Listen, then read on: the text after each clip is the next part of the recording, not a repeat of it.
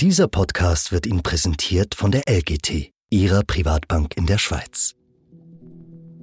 NZZ Akzent.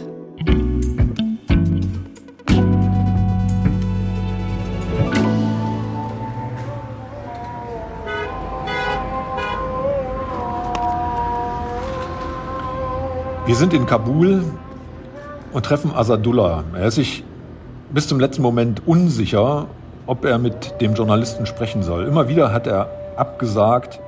Vorher sein Vater wollte ihn abhalten aus Angst um den Sohn.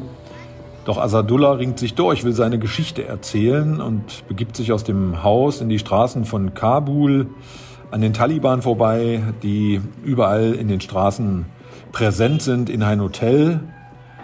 Er hat Angst, mit dem westlichen Journalisten, also mit mir, in diesem Hotel gesehen zu werden. Okay. Ein Mann mit schwarzen, in der Mitte gescheitelten Haaren, dunkle Augen, braune traditionelle Kleidung. Ständig fährt sein Kopf herum im Gespräch, wenn sich jemand von außen nähert, äh, wenn jemand von hinten kommt. Denn er will auf keinen Fall gesehen werden, er will auch nicht aufgezeichnet werden. Okay. Ein Mensch gehetzt und verängstigt. Und das hat auch einen guten Grund, denn Asadullah war ein Spion. Und es ist ein Wunder, dass er noch lebt. Denn er hat jahrelang die Taliban in Afghanistan ausspioniert und einige ans Messer geliefert. Marco Seliger erzählt seine Geschichte. Ich bin Antonia Moser. Marco, ein Spion, das klingt für mich irgendwie immer so nach Agentenfilmen. Ja, mag sein, dass das so anmutet, aber die Geschichte von Asadullah, also die, die er mir erzählt, mhm. ist zwar eine spannende Geschichte, aber wie im Film, das ist sie nun wahrlich nicht. Er ist kein smarter Agent im Dienste seines Landes, sondern er ist eine eher tragische Figur. Wie meinst du das? Na, Asadullah, ich würde ihn so auf Mitte bis Ende 30 schätzen und sein Name ist auch nicht Asadullah, sondern er hat eigentlich einen anderen, aber er benutzt Asadullah aus Sicherheitsgründen. Okay. Ist da im Grunde in etwas reingerutscht. Und das war 2010. Mhm. Der Krieg in Afghanistan war sozusagen auf seinem Höhepunkt, vor allem auch der deutschen Bundeswehr okay. in Afghanistan. Und da kriegt Asadullah einen Anruf von einem Freund, der im deutschen Bundeswehrfeldlager in Masai Sharif arbeitet. Da ist die Bundeswehr stationiert seit mehreren Jahren. Mhm. Der Freund sagt ihm, da gibt es Arbeit, da kann man Geld verdienen. Und Asadullah braucht Geld. Denn seine Mutter ist krank, sie braucht Medikamente und Behandlung. Also fährt er los von seinem Heimatdorf im Osten Kabuls nach Masai Sharif. Das ist zu jener Zeit auch eine gefährliche Fahrt. Mhm. Und kommt an im Bundeswehrfeldlager. Weiß Asadullah denn, was ihn in Masai Sharif erwartet? Das hat sein Freund nicht so konkret gesagt. So jedenfalls hat es Asadullah erzählt. Hm. Er dachte ihm zunächst, sie bräuchten ihn vielleicht als Wachmann oder als Hilfsarbeiter, denn er ist Analphabet, er kann nicht lesen und schreiben. Mhm. Also Dolmetscher kann auf jeden Fall nicht, nicht sein. Und tatsächlich arbeitet er auch kurze Zeit als, ja, so eine Art Wachmann und eines Tages ist dann aber ein, wie er es beschrieben hat, breitschultriger Deutscher mit Glatze auf ihn zugekommen, hat ihn zum Gespräch gebeten und ihm eröffnet, er könnte sich den Asadullah sehr gut vorstellen, dass er für die Deutschen Informationen sammelt. Mhm. Denn da draußen, also außerhalb des Feldlagers, da gibt es böse Männer, die deutsche und afghanische Soldaten töten. Und ähm, ob Asadullah nicht helfen wolle, das zu verhindern und äh, diese Männer halt rechtzeitig zu entlarven, zu identifizieren. Mhm. Und dafür gibt's auch gutes Geld. 500 Dollar, so hat er es erzählt, pro Monat hat er dann von den Deutschen bekommen. Also Assadullah sagt direkt ja. Er kennt zumindest äh, das Risiko oder er ahnt es, dass dieser Job gefährlich ist. Denn bekannt ist, was die Taliban mit Spitzeln oder Spionen machen, nämlich kurzen Prozess, wenn sie sie in die Hände kriegen sollten. Okay. Aber trotzdem macht er es, denn Geld und zumal 500 Dollar im Monat sind in Afghanistan ein starkes Argument. Und die Deutschen sind da auch ordentlich und bürokratisch. Da gibt es dann auch einen Vertrag entsprechend, in dem steht, dass er für die Deutschen arbeitet. Da er aber nicht lesen und schreiben kann, hat das ein Freund für ihn also alles gemacht und der hat also auch für ihn, so hat er es mir erzählt, unterschrieben. Und ab dann ist er Spion. Genau, von da an gibt ihm der immer gleiche Kontaktmann die Aufträge. Asadullah erzählte mir ein Beispiel von einem solchen Auftrag, als er einen Mullah in einer Koranschule ausspionieren sollte in Saepol, einer Provinz in der Nachbarschaft von Masai Sharif. Mhm. Und dieser Mullah soll halt in einer Koranschule in einem Dorf dort gepredigt haben, den Dschihad und dann auch parallel dazu für die Taliban Kämpfer rekrutiert haben. Sein Auftrag war es, rauszufinden, wer dieser Mullah ist, wo er wohnt, wie er so seinen Tag verbringt und ob das eben alles so stimmt, was man gerüchteweise über den gehört hat. Mhm. Also ist er los. Asadullah hat sich sehr ähm, clandestin bewegt, also äh, versucht immer irgendwie unerkannt und unauffällig zu bleiben, hat ein Fahrrad benutzt, ist mal getrennt, hat sich auch getarnt als Tagelöhner mit so einem äh, Beutel auf dem Rücken, hat er mir erzählt und ist dann dort in diesem Dorf angekommen und da hat er dann äh, nach seiner Erzählung für einen Bauern geschuftet, also billige Tagelöhnerarbeit den ganzen Monat und hat dann eben die Gelegenheit genutzt, um die Dorfbevölkerung auszuhorchen. Und hat er da was rausgefunden? Er erzählte, dass er dann also auch tatsächlich die Informationen, die er eben von seinem Kontakt bei der Bundeswehr schon bekommen hatte, bestätigt gefunden hat. Ja, also der Mullah sei tatsächlich von den Taliban aus Kandahar nach Nordafghanistan geschickt worden und er propagiere also auch den Heiligen Krieg gegen die ungläubigen Invasoren, als die ja die westlichen Truppen von den Taliban bezeichnet wurden. Und dann, was geschieht dann mit dieser Information? Passiert da noch was?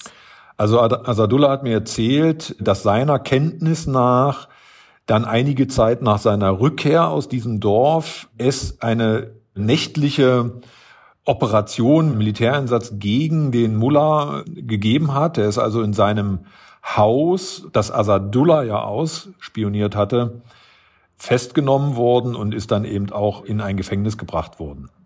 Also hat diese Information von Asadullah dann wirklich auch zu einer Verhaftung geführt? Also ich kann das natürlich nicht nachprüfen, ja, aber es sieht ganz danach aus. Und das ist natürlich schon spannend, weil die Bundeswehr hat das nie kommuniziert, dass sie mit solchen Spitzeln Spionen zusammengearbeitet hat in Afghanistan. Okay. Asadullah ist aber im Endeffekt das lebende Beispiel dafür. Mhm. Und das haben mir auch Quellen aus der Bundeswehr und auch aus dem Bundesnachrichtendienst bestätigt. Mhm. Das sind ehemalige Mitarbeiter, mit denen ich gesprochen habe, und die sagten halt, dass solche Informanten wie Asadullah sehr wichtig waren auch für die Sicherheit der deutschen Soldaten. Und diese Informationen mündeten dann häufig auch in tatsächlichen sogenannten Night Raids, also nächtlichen Kommandomissionen, wo Soldaten, meistens amerikanische und afghanische, in Dörfer, in Häuser, auf Gehöfte eingedrungen sind. Die sind mit Hubschraubern gekommen, schnell rein, haben die Leute festgenommen und sind auch schnell wieder verschwunden. Dabei gab es aber auch immer wieder Tote, unbeteiligte Tote, was auch in der afghanischen Bevölkerung immer wieder für viel Wut und Hass gesorgt hat. Und all das eben zum Beispiel mit Informationen von Asadullah. Ist das nicht auch gefährlich für ihn? Absolut, denn er hat im Grunde seine eigenen Leute ans Messer geliefert und die Taliban kennen da kein äh, Pardon. Ja. Die suchten natürlich auch die Spitzel, weil diese nächtlichen Operationen der westlichen Truppen waren für die Taliban auch verlustreich, ja. Mhm. Und natürlich war denen klar, das müssen Spitzelinformationen auch sein. Und äh, wenn sie solcher Leute habhaft geworden sind, dann haben sie mit denen in der Regel auch kurzen Prozess gemacht. Und okay. ich bin mir sicher, dass Asadullah das wusste. Und trotzdem hat er aber weitergemacht. Ja, und er hat, so sagte er es zu mir jedenfalls, so lange weitergemacht, bis die Deutschen Masai Sharif im Juni 2021 verlassen haben. Und dann ist Asadullah in Afghanistan zurückgeblieben. Wir sind gleich zurück. In einem turbulenten Marktumfeld brauchen Anleger einen verlässlichen und vertrauenswürdigen Partner. Die langfristige Ausrichtung von LGT Private Banking gibt Ihnen Stabilität und Sicherheit. Mehr erfahren Sie unter www.lgt.com.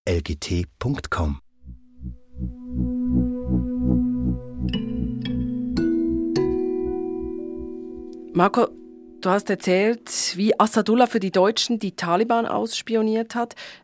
Nun, im Juni 2021 sind die Deutschen aber plötzlich weg. Was macht Assadullah da? Na, also auf jeden Fall ist er erstmal aus dem Gebiet, in dem er spioniert hat, möglichst weit weg von dort gegangen, ja. Und zwar zurück nach Kabul. große Stadt, Hauptstadt von Afghanistan, vier, fünf Millionen Einwohner, so genau weiß man es nicht. Und da hat er halt gedacht, da kennt mich niemand, da kann ich mich gut verstecken. Das waren dann allerdings noch äh, sechs Wochen, dann haben die Taliban auch in Kabul die Macht übernommen. Mhm. Vielleicht hat er auch gedacht, dass das nicht so schnell geht. Und eines Nachts, das war gar nicht weit nach der Machtübernahme der Taliban, haben sie ihn geholt. Sind also zu ihm nach Hause gekommen und haben ihn mitgenommen. Aber wie haben Sie denn Asadullah gefunden? Ja, er geht davon aus, dass ihn ein Freund verraten hat. Ja, einer, der auch für die Deutschen gearbeitet hat. Ähm, okay. Und er, er, sagte das auch sozusagen sehr ironisch oder sehr, sehr sarkastisch. Der Verrat hat in Afghanistan Tradition. Wenn man die eigene Haut retten kann, dann verrät man eben auch Freunde. Hm. Also dieser Freund verrät Asadullah wahrscheinlich, um sich selbst zu retten. Sehr wahrscheinlich war es so. Und Asadullah wird eingekerkert und gefoltert. Er hat es erzählt. Er wurde mit den Füßen an der Decke aufgehängt. Dann hat man ihm Elektroschocks verpasst am ganzen Körper. Sie haben ihn mit Elektrokabeln ausgepeitscht. Und das kann man auch, kann man ihm auch ansehen. Man kann die Narben auf seinem Rücken sehen. Das klingt scheußlich. Also ich glaube, wir machen uns keine Vorstellung davon, wie eine solche Folter aussieht und äh, wie das für einen Menschen sein muss. Jedenfalls kann das nur furchtbar gewesen sein. Doch nach drei Monaten wirklicher Qualen, so würde ich mir es jedenfalls vorstellen, wird er dann tatsächlich freigelassen, weil die Stammesältesten aus seinem Heimatdorf mit den Taliban verhandelt haben. Die mhm. haben sich für ihn verbürgt und haben Asadullah auf diese Weise frei bekommen. Also ist er nochmal davon gekommen sozusagen? Ja und nein. Also das ist schon ein Wunder, dass er überlebt hat. Ja, also in der Regel haben die Taliban mit solchen Verrätern und Spionen, so bezeichnen sie es, kurzen Prozess gemacht. Ähm, aber Asadullah ist halt gleichzeitig auch gezeichnet. Ja, Narben am ganzen Körper, geschunden, wie Pocken die Narben auf dem Rücken. Ja, und äh, teilweise sollen sie auch noch eitern, sagt er. Also im Endeffekt ein Mensch, der auch heute noch in ständiger Angst lebt. Aber Trotzdem spricht er mit dir, trotzdem kannst du ihn interviewen. Ja, aber er hat tatsächlich lange gezögert. Also er, er ist nicht auf mich zugekommen, ne? Er hat sich nicht angeboten. Er wollte nicht seine mhm. Geschichte erzählen.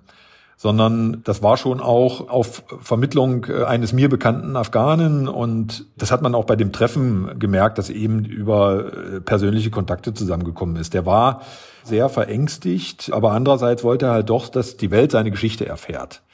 Denn ich glaube, da schwang auch so ein bisschen Enttäuschung über die Deutschen mit. Warum? Ich glaube, der fühlt sich im Stich gelassen tatsächlich, denn sie sind gegangen aus Masai Sharif im Juni 2021, ohne ihn zu informieren, dass es für ihn eine Möglichkeit gegeben hätte, nach Deutschland zu kommen. Also hätte es denn diese Möglichkeit gegeben, dass Asadullah nach Deutschland hätte gehen können?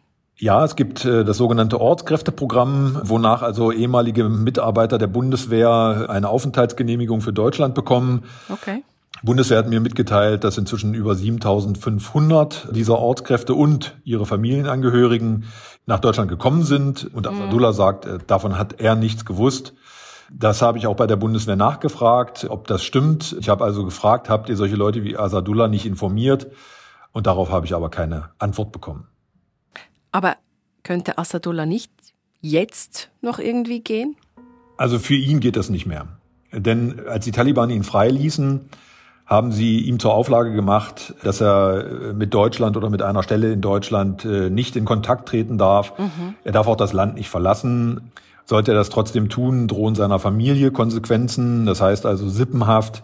Okay. Und damit ist klar, Asadullah ist Gefangener in seinem eigenen Land.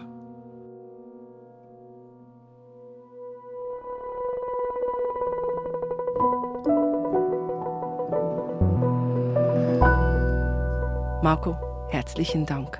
Sehr gerne. Das war unser Akzent. Produzent dieser Folge war Simon Schaffer. Ich bin Antonia Moser.